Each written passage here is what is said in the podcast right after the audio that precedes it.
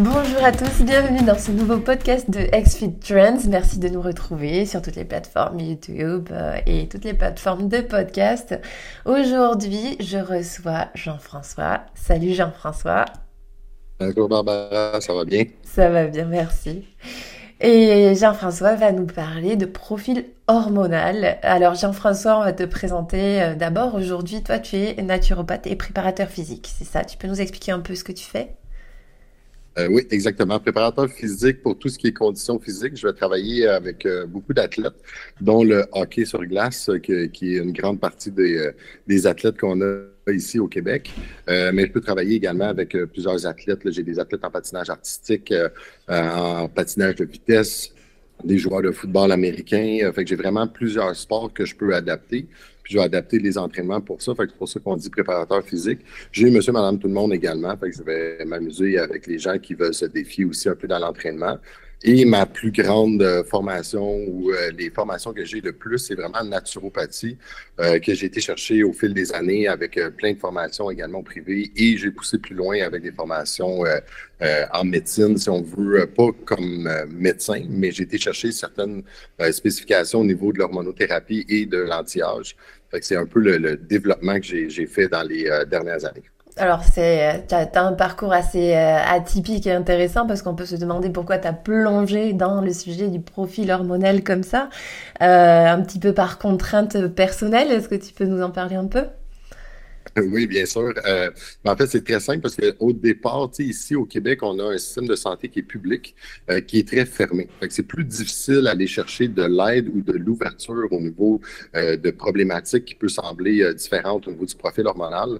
Euh, tous les changements que j'ai eus, moi, c'était à l'âge de 28 ans que ça a commencé, 28, 29 ans. Euh, ça a été un gros changement hormonal, surtout au niveau de ma thyroïde, qui était problématique. Puis quand on a poussé beaucoup les études là-dessus avec des médecins qui étaient un peu plus ouverts, c'est là qu'on a découvert des conséquences à des commotions cérébrales que j'ai fait dans les sports, euh, vélo de montagne, football américain, hockey. Fait que l'accumulation de plusieurs commotions est arrivée à avoir une problématique au niveau du profil hormonal. Fait que c'est comme ça que j'ai poussé, mais j'avais seulement un médecin en référence, puis tranquillement, j'ai été chercher un autre médecin. Mais les médecins que j'ai rencontrés, dont Dr Pierre Cloutier, qui m'a vraiment aidé, euh, Dr Cloutier, lui, m'a aidé parce qu'il avait fait des formations avec Dr Hertog en Belgique et qui avait poussé aussi aux États-Unis pour aller chercher plus d'informations au niveau du profil hormonal. C'est comme ça qu'on a découvert les changements au niveau de mon profil hormonal. Ça m'a pris un deux à trois ans de consultation avec des médecins privés pour être capable de trouver les problématiques. Et en même temps, Dr Coutier, c'est lui qui m'a référé à Dr Hertog euh, en Belgique pour aller faire des, des, des, formations plus élevées, des conférences, euh, aller apprendre un peu plus sur le profil hormonal, puis qu'est-ce qu'on peut apprendre là-dedans, qu'est-ce qui est l'idéal, qu'est-ce qui fonctionne bien, c'est quoi les niveaux optimaux au niveau sanguin euh, du profil hormonal, qu'est-ce qu'on peut faire avec ça, autant pour mes athlètes que pour monsieur, madame, tout le monde, parce qu'il y a deux façons qu'on peut travailler avec ça. Fait que j'ai essayé d'adapter ma connaissance avec les médecins ici qui étaient plus ouverts au Québec pour être capable d'aller chercher justement des meilleures performances, euh, de meilleure récupération. Puis après ça, on va travailler vraiment pour améliorer la santé des gens, mais que les gens soient en santé plus longtemps dans leur vie, là, pour mm. tomber, pour ne pas tomber dans le piège de la médication trop rapidement. Oui, c'est surtout ça, c'est peut-être retarder un maximum le moment où il faut euh, compenser un petit peu un, déficit, euh, quel qu'il soit. Euh, du coup, en intro, la question que j'aimerais te poser, c'est pourquoi est-ce que tu penses que c'est, enfin, pourquoi tu es convaincu, pourquoi c'est important de parler d'adaptation d'entraînement, d'adaptation d'alimentation aussi au profil hormonal? Quel impact ça a? Bien, on voit quelques études qui ont sorti de plus en plus, mais moi, ça a été beaucoup avec l'expérience client. Quand j'arrive avec des clients, euh, mettons un, dirigeant d'entreprise, un propriétaire d'entreprise, parce que le plus facile de nos jours, c'est ça, c'est que les gens sont ultra stressés, euh, qui ont des problématiques au niveau du cortisol et du DHA. Toute la récupération puis le système qui va te donner de l'énergie, ben des gens ont de la problématique avec ça. Fait que quelqu'un qui a, un cortisol plus élevé, plus bas, euh, quelqu'un qui va avoir tendance à produire plus d'adrénaline, noradrénaline, c'est pas le même type d'entraînement qu'on veut utiliser parce que on peut plus, on peut le, on peut lui nuire au lieu de l'aider. ça devient super important d'ajuster l'entraînement parce que souvent les gens vont penser qu'il faut que, tu fasses un entraînement, mettons, en HIIT training, fait qu'à haute intensité, en intervalle, pour aller chercher le maximum de perte de poids ou d'amélioration de performance en entraînement ou de santé. Puis parfois, c'est le contraire. Il faut aller faire des entraînements qui sont complètement différents ou à l'opposé, le temps que cette personne-là récupère, reprenne le dessus, puis qu'elle ait une meilleure énergie justement pour récupérer. Fait qu'il faut adapter les entraînements en fonction de chaque personne. La meilleure référence qu'on avait déjà parlé, c'est le cycle menstruel d'une femme. c'est la meilleure référence parce que le cycle menstruel est basé sur un 28 jours. Puis on a toujours une semaine de, SPM ou de période qui va changer vraiment beaucoup dans le profil hormonal. Fait que les femmes, c'est à tous les mois, on peut ajuster l'entraînement pour maximiser ses gains puis essayer de l'aider au maximum. Parce que s'il y a du surentraînement ou si on pousse trop fort dans la période du changement hormonal d'une femme, ben, au lieu de l'aider, on peut la faire régresser. Fait que ça va prendre deux semaines au lieu de prendre cette semaine-là pour l'aider à adapter son entraînement, diminuer un peu l'intensité, le volume, pour qu'ensuite elle puisse revenir et aller performer encore plus.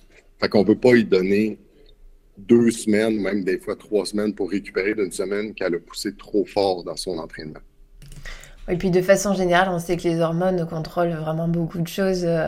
Bah, dans, dans, dans, le bien-être et tout ce qu'on peut ressentir. Euh, des fois, tu me mentionnais l'autre fois, euh, quand on préparait un petit peu ce podcast, l'agressivité, euh, la déprime. Enfin, voilà. Donc, si jamais on n'est pas en phase et que l'entraînement vient au contraire encore plus débalancer un profil hormonal qui pour les femmes selon le mois, pour certaines pathologies, enfin un profil hormonal qui déjà est un peu déficitaire, si en plus on, accélère, on augmente ce, déficit, ben on va pousser vraiment vers, euh, vers des, potentiellement de la grosse déprime ou de l'angoisse.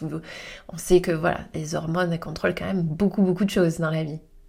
Oui, effectivement, ça va influencer le sommeil, ça peut influencer euh, la récupération. Fait c'est sûr qu'il faut l'ajuster. c'est pour ça que le premier lien le plus facile à faire, souvent, c'est les femmes à cause du cycle menstruel. Puis, même si euh, euh, c'est pas tabou comme sujet, c'est juste que les gens vont comme faire des blagues à propos de ce sujet-là. Ah, c'est bien les femmes, là, là, mais non, c'est vraiment important. Puis encore plus quand on travaille avec un athlète. Quand j'avais une athlète féminine, pour être capable de maximiser ses performances, je suis obligé de le prendre en considération parce que je peux nuire à ses performances. Mm. Puis surtout d'une date butoir, que cette compétition-là, elle est telle date. Tu peux n'as pas de marge d'erreur. Tu sais, des matchs de football, euh, des matchs de hockey, euh, on sait qu'il y en a 80 dans une saison, ou peu importe le nombre dans ta saison souvent, tu peux te reprendre, tu travailles en équipe, mais quand on a un sport individuel, puis que c'est une date, là, c'est un petit peu plus euh, touché. Il faut, faire attention. Il faudra forcément le considérer. Et puis, comme tu dis, le, cycle menstruel, il est assez prévisible en général. Euh, bon, voilà, c'est peut-être euh, le profil hormonal. En fait, on, va parler maintenant des différents profils hormonaux, parce que le profil hormonal, c'est un grand terme. On parle des femmes, c'est l'exemple, on va dire, de base le plus accessible à tous, parce qu'il y a tout le monde est au courant, hein. voilà. Euh, mais est-ce qu'il y a d'autres, euh, on va parler des profils un peu plus complexes et plus avancés juste après, hein, mais est-ce qu'il y a d'autres profils de base à prendre en compte, euh, mis à part le, cycle menstruel? Oui, ben les, ceux qui reviennent le plus souvent, ça va être justement les gens qui ont un stress, une anxiété, soit qui ont une production trop élevée de cortisol ou pas assez. Euh, quand on parle de passé, c'est des gens qui sont un peu plus vers le, burn-out, qui ont une fatigue, euh, d'épuisement professionnel. Euh, fait que là, souvent, on va voir un cortisol qui est plus bas. Fait que là, ça, c'est une autre façon d'entraîner. Fait que quand les gens ont un cortisol plus élevé, c'est des gens qui sont stressés, qui sont anxieux, puis qui courent partout, puis tu as l'impression qu'ils sont sur une autoroute, puis qu'ils n'arrêtent pas. Là. Ça, c'est on en connaît tous. Euh. c'est juste essoufflant de les regarder parler puis de les regarder aller. Fait que, des fois, tu dis, OK, c'est pas, cette personne-là est vraiment plus stressée. Fait pour descendre un peu le cortisol, pour aller chercher l'opposé, quand on produit beaucoup de cortisol ou qu'on va produire l'adrénaline ou l'adrénaline, c'est dans, normalement, c'est dans un effort physique. Fait quand on connaît le fight or fly, fait que souvent, c'est pour te, te battre pour ta vie ou pour te sauver pour survivre. Fait que si tu te fais courir par un tigre, pour pas te faire manger, tu vas courir plus vite, tu vas sécréter plus de cortisol, d'adrénaline. Fait quand on a cette production-là, normalement, on a une dépense calorique, une dépense énergétique physique. Fait que ce qu'on veut faire, c'est aller faire un entraînement qui va être plus intense. Fait là, on peut aller vers un circuit training, un entraînement euh, en HIT, euh, un CrossFit avec un volume d'entraînement un peu plus intense, plus élevé, pour aller chercher la production euh, de, sérotonine et d'endorphine après l'entraînement pour calmer la personne, pour la ramener, pour qu'elle se sente bien. Fait que souvent, les gens stressés, moi, je vais suggérer de faire les entraînements le matin ou le midi.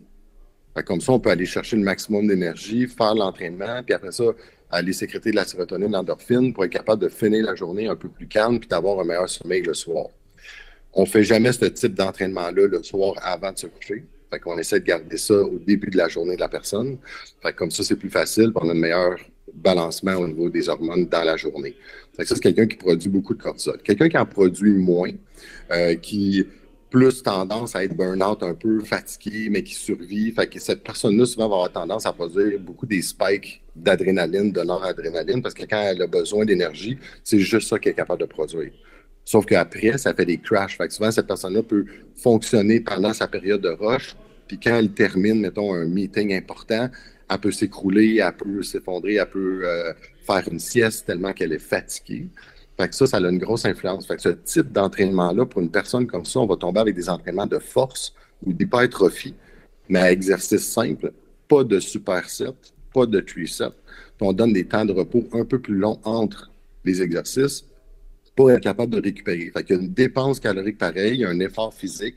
On va aller brûler des calories, on va faire travailler son système pour aller sécréter la sérotonine, l'endorphine mais on va contrôler un petit peu plus l'entraînement pour pas qu'il y ait un épuisement à l'entraînement trop grand, parce que ça va influencer encore plus ses surrénales. Ça veut dire que la personne va toujours retomber trop fatiguée. Fait que si on tombe avec un entraînement qui est trop intense en circuit training, avec quelqu'un qui ne produit pas bien son cortisol, ben on va juste l'achever dans un sens. Fait que, on va comme tellement la fatiguer qu'on va comme la détruire. Fait que ça, c'est moins bon un peu. C'est pas l'idée. On veut l'aider à reconstruire puis aller chercher puis s'améliorer. Fait que c'est ça qui devient important, c'est ajuster vraiment en fonction de chaque personne, de qu'est-ce qu'elle vit puis qu'est-ce qu'elle a comme, euh, comme événement autour d'elle. Ok. Et euh, est-ce que, parce que tu mentionnais tout à l'heure le cycle menstruel des femmes, mais on n'est pas vraiment rentré dans le détail de comment tu le gères, ce cycle menstruel. Oui. Exact. Alors, c'est quoi les, différentes phases? Puis quelles décisions tu prends sur l'entraînement? Euh, souvent, dans le cycle menstruel, on peut performer sur les trois semaines. Ça fait sur un quatre semaines de cycle. Tu as la, première semaine après la période de menstruation que le gain d'énergie est plus élevé, puis que la personne dort mieux, puis qu'elle elle peut développer plus de performance dans ses entraînements. Fait que souvent, ça va être sur les trois premières semaines. On diminue le volume quand le, SPM commence, puis qu'on voit que l'athlète commence à fatiguer un petit peu, qu'elle a un petit peu plus de difficulté à récupérer, on peut baisser l'intensité puis le volume.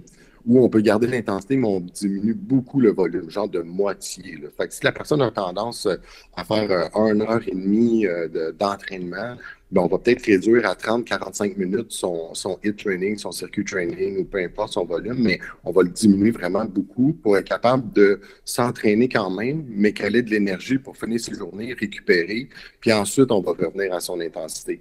C'est ce qui devient le plus important. Mais souvent, les périodes de, de, force d'hypertrophie, ben, il faut les calculer un peu dans ce cycle-là. Fait souvent, on a comme une période de trois semaines d'entraînement, une semaine de de deload, de récupération, qu'on baisse le volume, la personne récupère, puis après ça, on recommence. Fait que ça devient plus facile parce qu'on a moins d'impact après la semaine de, de parce que souvent, cette semaine-là, ben si on pousse trop fort puis la personne est encore plus fatiguée, elle va avoir besoin d'une semaine de plus pour récupérer. Fait que finalement, elle a besoin de deux semaines pour récupérer. Fait qu'on retarde son entraînement sur deux semaines. Fait que dans le segment menstruel, on fait juste ajuster en fonction de la fatigue puis de la récupération de la personne. D'accord, je vois. Et je saute peut-être du, Je reviens sur le cas de tout à l'heure où tu parlais de quelqu'un qui est vraiment en situation d'épuisement. Euh, et tu nous parlais de la façon d'adapter l'entraînement, évidemment. J'ai une question qui arrive comme ça. Quelqu'un qui est dans cette situation-là aura peut-être plutôt tendance à arrêter de bouger. Quel, euh, quel impact ça, ça, peut avoir? Est-ce qu'il faut lui recommander de bouger régulièrement plutôt parce que ça a vraiment un impact positif sur sa fatigue ressentie? Ou bien euh, plutôt se reposer effectivement et ben, si elle est vraiment fatiguée, on peut, on peut planifier une semaine de repos, de récupération, mais j'essaie de ne pas donner plus qu'une semaine, parce qu'après ça, ça devient encore plus difficile de recommencer à s'entraîner. La différence, c'est qu'on réadapte les entraînements encore plus légers. C'est drôle parce que j'ai exactement une cliente qui est revenue me voir parce que ça faisait une période de deux ans que je l'avais pas vue. Elle, a eu des gros changements au travail. Elle a monté de beaucoup d'échelons. Fait qu'elle a un gros poste de direction, beaucoup d'employés en dessous d'elle. Puis elle est revenue, elle a un gain de poids, mais moi, c'est pas ça qui est important, c'est juste de la faire bouger. Quand on fait les entraînements, ben, on va chercher plus des mouvements avec une amplitude complète, en étirement, euh, un peu de, de mouvements fonctionnels, mais toujours avec des longs repos de 3 à 4 minutes de repos entre chaque série pour être capable de donner le temps de récupérer, mais jamais avec des grosses charges. Même si elle peut prendre plus pesant, je contrôle les charges pour qu'elle termine un entraînement avec un sourire puis plus d'énergie au lieu de finir un entraînement fatigué parce que l'entraînement était difficile puis intense. Parce que c'est pas le même gain. Si on veut juste aller faire bouger la personne pour qu'elle reste fluide, qu'elle continue à bouger pour pas rester dans une période où ce qu'elle est juste comme écrasée, amorphe, euh, parce qu'elle bouge pas, parce qu'elle fait juste travailler. Fait qu'on va juste ajuster l'entraînement, puis je vais espacer un peu plus, puis je vais aller chercher un peu plus d'étirement également. Fait qu'on travaille un petit peu plus les abdominaux, euh, on va travailler un petit peu plus le mouvement d'étirement. Fait que tout tous les mouvements fonctionnels qui vont aller chercher un peu plus d'étirement, c'est ceux-là qu'on peut travailler là, avec ces personnes comme ça. Puis on prend le temps d'aller récupérer tranquillement c'est vraiment une semaine à la fois. Même si elle arrive une journée qu'elle a plus d'énergie, ben, elle fait le même type d'entraînement pareil parce que je veux pas qu'il y ait un impact de fatigue pendant deux, trois jours après parce qu'on a poussé un petit peu trop son entraînement parce qu'elle avait un petit peu plus d'énergie. Oui. Je vois. Et puis, donc là, euh, est-ce qu'au niveau des profils, euh, on va dire euh, de base, c'est pas que c'est des profils de base, mais tu, tu vois ce que j'essaye de dire, c'est plutôt les profils hormonaux plus faciles à repérer? Euh, on en a balayé euh, du coup deux, trois. Est-ce qu'il y en a d'autres dans les, entre guillemets, faciles à repérer ou on passe plutôt au profil hormonaux euh, plus avancé dans le médical? Ben, en général, c'est pas mal ces deux-là. Il y a une femme qui a un cycle menstruel et qui est à gérer, ceux qu'on voit vraiment le plus souvent, qui sont plus faciles à voir, c'est les personnes qui sont très stressées, anxieux, très euh, nerveux, euh, qui ont l'air d'avoir euh, une, production de cortisol très élevée, ou quelqu'un qui est plus près du burn-out, qui est très fatigué, qui aimerait s'entraîner, mais qui est fatigué. Fait que là, il faut juste ajuster les entraînements vraiment en fonction de ça. après, là, on va tomber, ça va être un peu plus spécifique, parfois, là, ça va prendre un peu le profil hormonal, la prise de sang, pour être capable de, de vraiment s'ajuster au niveau de l'entraînement. Ça, quand on tombe plus spécifique, ça va être un petit peu plus, euh, plus touché. Ben, allons-y. allons-y dans le spécifique. Vas-y, parle-nous du euh, spécifique. Ceux qui vont être un petit peu plus, euh, plus précis, c'est si on prend un homme, ça va être la production de testostérone. Fait la production de testostérone pour un homme, si on voit quelqu'un qui a une testostérone qui est un peu plus basse, va influencer son énergie et sa récupération c'est pas, il n'y a rien au niveau de ses surrénales, euh, sa durée fonctionne bien, mais on voit que sa production de testostérone est un petit peu plus difficile. Fait que là, il faut faire attention à comment on va l'entraîner. Cette personne-là, moi, personnellement, je ne vais pas aller faire des entraînements en hit training ou des entraînements cardiovasculaires ou en endurance. Je vais travailler plus en force, en hypertrophie pour être capable d'aller restimuler l'hormone de croissance et la production naturelle de testostérone. Puis si j'ai une prise de sang qui peut le valider, ben moi, je vais pouvoir utiliser un supplément naturel pour être capable d'aller le booster un peu pour essayer de l'aider.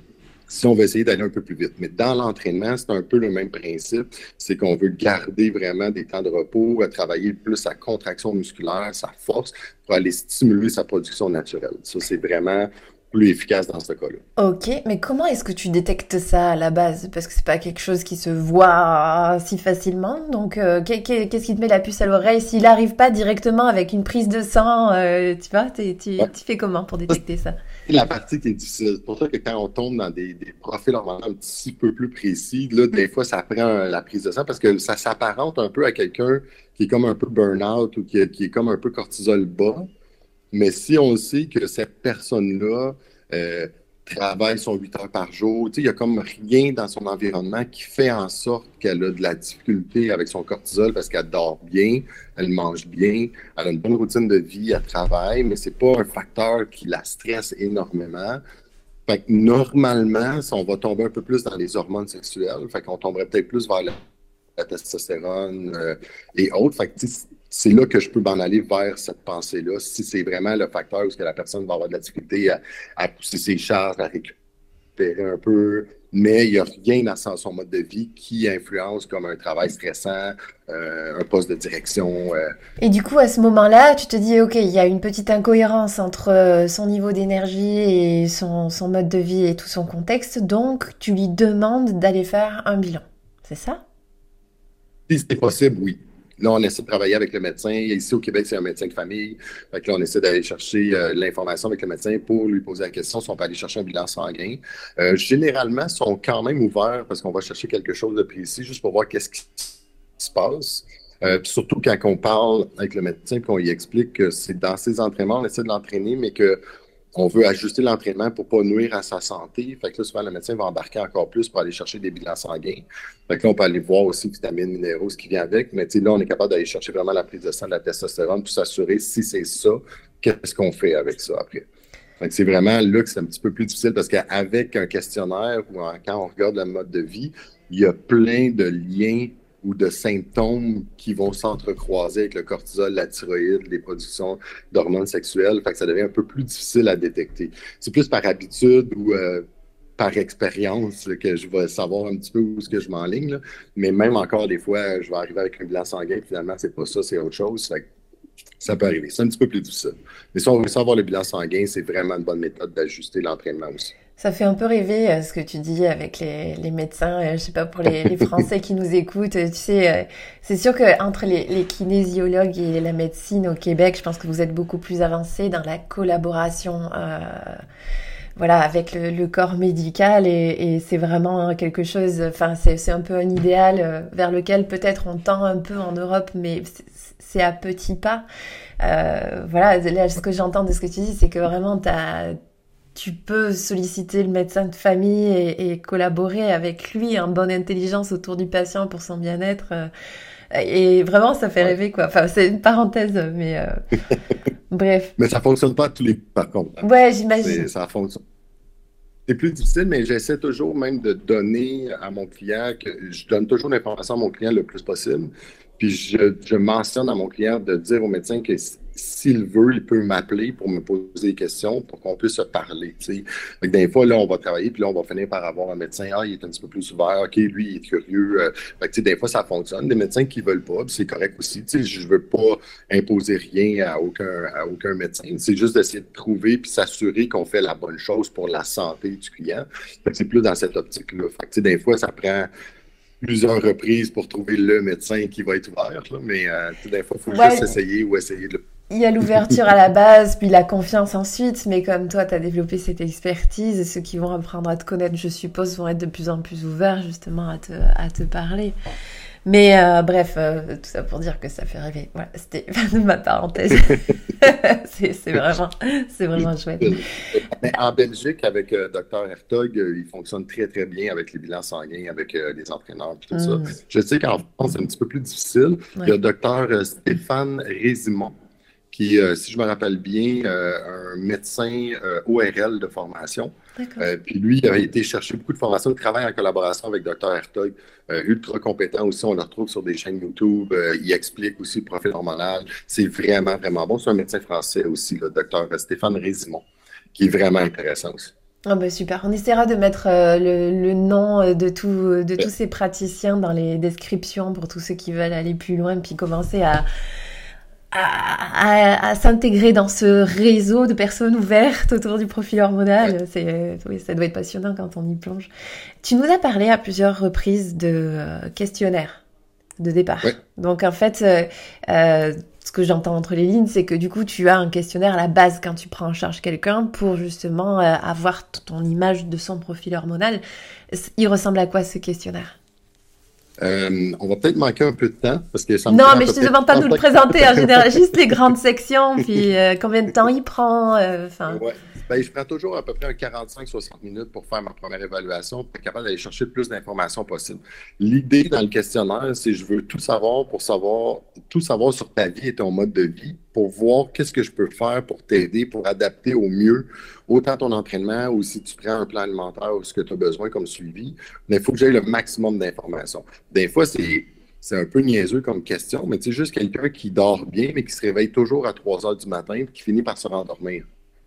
Mais tu dis, OK, elle dort bien, mais elle se réveille toujours à 3 heures. Pourquoi? Fait que là, on peut creuser un petit peu plus loin ou euh, peut-être suggérer la mélatonine pour aider à améliorer son sommeil si c'était juste ça. Mais des fois, c'est peut être des, petites choses. Là. Mettons, euh, euh, quelqu'un qui a des enfants. OK, ils ont quel âge des enfants? Parce que des enfants de 6 ans puis de 8 ans, c'est pas la même chose que des adolescents de 12, 13, 14, 15, 16. Fait que l'implication du parent la charge du parent va influencer un peu son énergie, son temps qu'elle a pour s'entraîner. Tout je fais vraiment le tour de toutes les habitudes de vie aussi. À quelle heure que tu te lèves, qu'est-ce que tu manges pour déjeuner, qu'est-ce que tu manges dans ta journée, qu'est-ce que tu bois, euh, combien de café, qu'est-ce que tu mets dans ton café, est-ce que tu vas aux toilettes également, tu y vas combien de fois, est-ce que tu vas uriner souvent, est-ce que tu vas à la selle souvent, est-ce que tu as un problème de constipation, peu importe. Fait là, on sait un peu comment la personne est. Fait que, si elle a un bon mode de vie, elle mange bien, puis on élimine des choses qui pourraient influencer au niveau de son entraînement ou dans sa santé à elle. Puis des fois, on peut trouver, ah, OK, ben si tu as de la difficulté avec ta digestion, y a-t-il d'autres choses? Est-ce que tu as déjà consulté ton médecin? Est-ce que tu pourrais pousser plus loin? Voir peut-être un gastroentérologue? Il y a peut-être quelque chose qui est plus loin encore, qu'elle n'a jamais pensé à aller chercher. Fait des fois, c'est là qu'il faut pousser plus loin le questionnaire. J'aime bien avoir un questionnaire plus complet, aller chercher plus d'informations, même si je fais juste des petits entraînements avec mon client je dois avoir l'information pour m'assurer que je peux l'aider aussi puis l'accompagner si jamais il y a quoi que ce soit. c'est ça l'idée, dans un questionnaire, de passer au travers vraiment d'une journée complète de ton client, du lever au coucher, dans ses habitudes avec le sommeil, puis ensuite, qu'est-ce qu'elle fait dans la semaine? Je vais même poser la question à savoir qu'est-ce que tu fais la fin de semaine, qu'est-ce que tu manges comme repas de triche, est-ce que tu bois de l'alcool, quelle sorte d'alcool, combien d'alcool, combien de fois par semaine, combien de fois par mois? Puis comme ça, on va chercher de l'information pour voir est-ce que la personne finalement, elle se rend compte elle-même qu'en 10 ans, elle boit quatre soirs semaine. Fait que là, elle fait Oh, OK, là, elle est en train de mm. réaliser qu'elle boit un peu trop souvent. Fait que, des fois, c'est juste de poser une question, puis ils, réalisent eux-mêmes, des fois, certaines choses. Et euh, donc, ça, c'est le questionnaire que ton, ton coaché, ton, ton, sportif remplit avec toi. Dans un bilan sanguin, qu'est-ce que tu vas aller chercher comme information? On va pas rentrer non plus dans les détails, mais peut-être les grandes catégories d'informations que tu vas regarder. Ben, j'ai été chercher, en fait, euh, ce qu'on peut tester ici au Québec, qui est une chose, parce qu'aux États-Unis, on peut tester encore plus de choses. Euh, j'ai été basé sur le, profil qui a été suggéré par Dr. Hertog en Belgique, avec Dr. Thierry Hertog, euh, qui est vraiment une formule sanguine complète. Mais là, on va aller chercher toutes les enzymes hépatiques, tous les électrolytes, le plus de, vitamines minéraux aussi. on va aller chercher la vitamine B12, euh, la vitamine D, le zinc, le cuivre, le magnésium, le sélénium. Euh, on veut vraiment aller chercher le maximum d'informations. Puis on va aller chercher après ça la thyroïde, mais le plus possible la TSH, la T4 et la T3 pour être capable d'aller chercher une thyroïde complète. Puis on va faire la même chose avec les surrénales, avec le cortisol, le DHEA. Puis on va aller chercher le testostérone, les trois testostérones, bio, euh, biodisponible, total et libre. Puis après ça, estrogène, progestérone. Puis on peut pousser plus loin, aller chercher l'hormone de croissance, l'IGF-1, qui est la somatonédine C. Donc là, on peut pousser euh, beaucoup. on voit quand même la zone. Hein? Euh, on peut même pousser plus loin encore pour aller chercher des tests de métaux lourds. Parce que certains clients, selon leur environnement, où est-ce qu'ils sont ou qu'est-ce qu'ils font comme travail, je vais tester le mercure et le plomb. D'accord. Oui, tu vas quand même très très loin dans ce que tu regardes. C'est pas vite comme ça en t'écoutant. Je me dis, c'est tout le monde n'a pas cette euh, cette capacité à interpréter un bilan sanguin. Euh, d'habitude, c'est peut-être plus des choses, euh, en tout cas en Europe, que les médecins vont se réserver. Tu vois Est-ce que pardon? Ben, pour continuer ce que tu disais par rapport aux médecins, c'est généralement, c'est les médecins qui vont faire l'interprétation. moi, ce que je veux voir beaucoup, c'est ce que je peux travailler, mais l'information, mettons, de la testostérone, c'est pas, le médecin va regarder ça, puis c'est vraiment une carence, c'est lui qui va prescrire s'il veut prescrire de la testostérone. Moi, ce qui est important, c'est dans son niveau de testostérone, qu'est-ce que je peux adapter dans son entraînement. C'est là la différence après quand le médecin, il, faut pas qu'il pense que toi, tu veux voir son résultat de testostérone pour donner la testostérone. Ce que tu veux, c'est être capable d'ajuster l'entraînement en fonction de son profil hormonal pour être capable d'être mais ça prend du temps, là, à force d'en faire, puis de travailler avec les clients, puis de voir euh, des résultats, on peut améliorer le tout. Ah, c'est ça, mais euh, oui, l'idée est pas tant dans ce que mon commentaire, c'était pas analyser le bilan pour prescrire de la médication. Ça, de toute façon, c'est pas possible si t'es pas médecin. Enfin voilà, c'est vraiment des actes réservés. Mais même savoir interpréter un bilan quand l'objectif est d'adapter l'entraînement, il faut savoir que veulent dire les chiffres, qu'est-ce qui est un seuil haut, un seuil bas, une alerte, et savoir interpréter tout ça pour se dire, ok, là j'ai quelque chose, euh, voilà, je vais réagir. Là aussi, on est quand même sur quelque chose de très pointu en termes de compétences. Qu'est-ce que tu recommanderais à ceux qui nous écoutent, qui se disent, ça a l'air super intéressant le profil hormonal, j'aimerais bien regarder ça de plus près. On leur propose de regarder quoi, de poursuivre vers où les, les recherches sur Internet? Euh, ben, c'est, de nos jours, c'est encore plus facile que quand moi j'ai commencé, parce qu'on n'avait pas tout cet accès-là euh, sur les chaînes YouTube euh, ou sur des sites Internet. il y a plein de formations en ligne aussi avec la COVID qui, a eu lieu, euh, ça a amené des gens à faire plus de formations en ligne, fait que plus d'accès, plus facile aussi. On a moins besoin de se déplacer. Parce que moi, je me déplaçais en Belgique, j'avais tous mes frais qui étaient autour, fait que c'était quand même dispendieux à aller faire les formations. Mais là, ça fonctionne bien sur YouTube. Euh, Dr Thierry Hertog a une chaîne qui donne beaucoup d'informations. Docteur Résimon également a une chaîne aussi. Euh, fait que, des fois, c'est d'aller chercher des recherches, puis d'aller voir ce que le médecin peut donner comme information. Fait que souvent, c'est donné par des médecins, endocrinologues ou médecins spécialistes. C'est comme ça que tu vas aller chercher un peu plus d'informations. Puis après, tu vas peut-être trouver un endroit où ils vont faire une conférence sur euh, la thyroïde. Puis comme entraîneur, kinésiologue, naturopathe, tu peux t'inscrire puis aller participer puis voir la conférence. Puis là, tu vas avoir encore plus d'informations. Fait que souvent, c'est un peu dans des recherches puis voir qu'est-ce qui est autour de toi ou ce qui est accessible sur Internet. Euh, je dis toujours, quand tu vas écouter, mettons, un YouTube, un podcast ou peu importe, il faut que tu aies une référence avec un médecin. Il faut que tu fasses une recherche sur le médecin. Parce qu'il y en a qui vont se nommer docteur, mais ça ne veut pas dire qu'ils sont vrais médecins ou qu'ils vont pas l'expertise nécessaire. Oui, la production de contenu est tellement facile que tout le monde peut s'improviser euh, spécialiste. Euh, voilà, c'est vrai. Il faut faire toujours un fact-check comme pour les informations qui nous sont proposées quand on scrolle sur euh, les réseaux sociaux. Mm, tout à fait. Et Excuse-moi, tu voulais compléter? Euh, J'allais juste compléter. je suis très auto, autodidacte. c'est moi qui fais mes recherches beaucoup. Puis je vais m'assurer d'aller voir le médecin ou d'aller le voir en conférence ou essayer de voir, euh, tu sais, comme Dr. Hertog, il y a, un, un, Hertog School qui a vraiment une école en ligne. Fait qu'on peut aller chercher certaines formations également en ligne. Euh, fait que ça devient vraiment intéressant. on peut pousser un peu plus loin pour aller chercher l'information un peu plus facilement qu'avant. OK. Une dernière question, toujours sur les profils hormonaux. C'est, mettons que tu as quelqu'un qui te semble tout à fait équilibré sur le plan hormonal, l'entraînement va bien, etc. Est-ce que à un moment donné, euh, quelque chose va changer, une alerte? Quels sont les types d'alertes sur un déséquilibrage, en tout cas un déséquilibre qui arrive comme ça direct sur un profil hormonal est-ce que tu as comme ça des, petits trucs à donner à ceux qui nous écoutent sur, euh, bon, ben, telle ou telle chose, ça, ça peut t'alerter sur le profil hormonal, donc tu peux essayer de creuser un peu plus. Euh, oui, ben en fait, la première chose, c'est souvent le changement dans l'entraînement. Fait que si on entraîne notre client, euh, qu'on a l'habitude de l'entraîner, mettons, deux fois par semaine ou trois fois ou peu importe le nombre de fois, mais qu'on arrive une semaine et qu'on voit que la personne est plus fatiguée, elle récupère mal, mais là, on peut poser plus de questions. Est-ce qu'il est arrivé quelque chose? Est-ce que tu as mal dormi? Est-ce que, ah, OK, finalement, elle est SPM parce que c'est une femme qu'on voit qu'elle est dans son cycle. Fait qu'on ajuste l'entraînement immédiatement.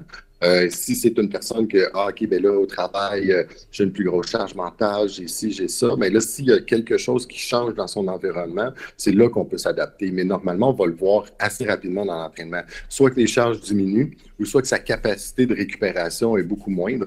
Fait que là, on va ajuster l'entraînement en fonction de ça, mais il faut être vraiment alerte. Fait qu'il y a une différence entre pousser un client pour qu'il s'améliore dans ses entraînements parce qu'elle a besoin d'être poussée et quelqu'un qui a de la difficulté à faire ses entraînements par une cause extérieure qui vient influencer vraiment ses entraînements. Fait qu'il faut, faire attention, des fois, il ne faut pas trop pousser son client parce qu'il faut s'ajuster aussi en fonction de ce qui se passe autour du client. Hmm. Et tu me parlais quand on préparait aussi d'hypothyroïdie cachée. Oui. Qu'est-ce que c'est ça? Euh, ben, je ne sais pas comment ça fonctionne en France, mais ici au Québec, ils vont avoir euh, tendance à tester seulement la TSH. Il y a trois choses principales à tester au niveau de la thyroïde, qui est la TSH, la T4 et la T3. Ce qu'on a remarqué dans les dernières années, puis en écoutant et en regardant aussi Dr. Hertog, Dr. Résimond, euh, souvent la TSH va être belle ou dans les normes. Fait que souvent, ils vont tester juste ça, mais tu as l'influence de la T4 et de la T3. il faut que les trois fonctionnent dans ces paramètres optimales pour qu'elles fonctionnent bien. ce qu'on voit, c'est la T3 qui change beaucoup. Fait que la T3, c'est ça qui donne ton énergie, puis c'est ça qui drive ton métabolisme qui va t'aider aussi pour ta digestion, pour ta récupération, puis tout ce qui est métabolique pour t'aider à brûler du gras. des fois, les gens vont faire des prises de sang, mais si on testé juste la TSH, ça semble beau, mais elle a comme des symptômes d'une hypothyroïdie. Bien, souvent, c'est parce qu'ils n'ont pas testé la T4 et la T3. Puis si la T4 et la T3 ont changé ou la T3 est très basse, mais c'est ça qui fait en sorte que la personne a comme une hypothyroïdie cachée parce que sa glande thyroïde ne fonctionne pas optimalement. Mais ce test-là n'est pas complet ici au Québec. Souvent aux États-Unis, en Belgique, vont faire vraiment le test complet de la thyroïde. En France, je ne sais pas exactement comment ça fonctionne, mais si on tendance un peu à faire la même chose, souvent, on n'a pas l'information. Fait que même si tu essaies d'avoir l'information sur une thyroïde, tu ne pas ça devient difficile. Si maintenant tu as réussi à faire des prises de sang avec ton client, puis on a testé le cortisol, les, les hormones sexuelles et tout, puis là, tout semble quand même bon, puis que la personne est encore fatiguée, euh, qu'elle a toujours froid, qu'elle perd ses cheveux. Fait que là, on tombe un peu avec des symptômes d'hypothyroïdie. C'est là qu'il faudrait être capable de trouver un médecin qui est capable de prescrire un test complet de la thyroïde pour voir vraiment qu'est-ce qui se passe. C'est un petit peu plus difficile, mais ça peut arriver. Ouais. On est sur quelque chose qui est assez euh, fin et discret. Ok. Euh, et du coup, on parlait, donc tu fais le bilan de départ, etc. Puis la façon dont tu te gardes à jour sur le profil hormonal du coup de tes clients, de tes coachés, c'est que vraiment tu es dans l'observation et tu essayes de réagir dès que tu sens qu'il y a quelque chose qui évolue pas dans le sens où ça devrait. C'est ça? Exact. Exact. Si on a une progression d'un client qui s'entraîne, euh, ses charges ont monté, l'entraînement, l'entraînement va bien, euh, on pousse l'entraînement, la personne récupère quand même bien, euh, ça, ça va. Mais si on, a, on, on fait l'entraînement, qu'on voit que la personne commence à régresser dans son entraînement, mais c'est là qu'il faut poser des questions pour savoir qu'est-ce qui se passe, qu'est-ce que je fais avec l'entraînement. C'était-tu juste une mauvaise journée parce que la personne a mal dormi une nuit, puis c'était juste un entraînement qui fonctionnait pas bien, ou ça commence à être à répétition, puis qu'on voit que la personne commence à être beaucoup trop fatiguée, qu'elle se pousse, mais se pousse trop fort, puis elle récupère pas bien.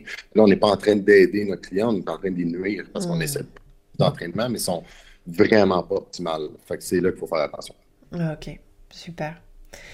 Bah, merci Jean-François, je pense qu'on a bien balayé le sujet. Euh, on va mettre, euh, on va essayer de retrouver tous les liens des, médecins dont tu nous as parlé, les mettre en description et tout pour tous ceux qui sont intéressés à poursuivre. Toi, euh, on te voit en photo derrière toi, on peut te retrouver du coup dans un livre et dans des formations. Donc où est-ce que toi on peut te retrouver? Que ce soit sur le profil hormonal ou d'autres d'autres sujets?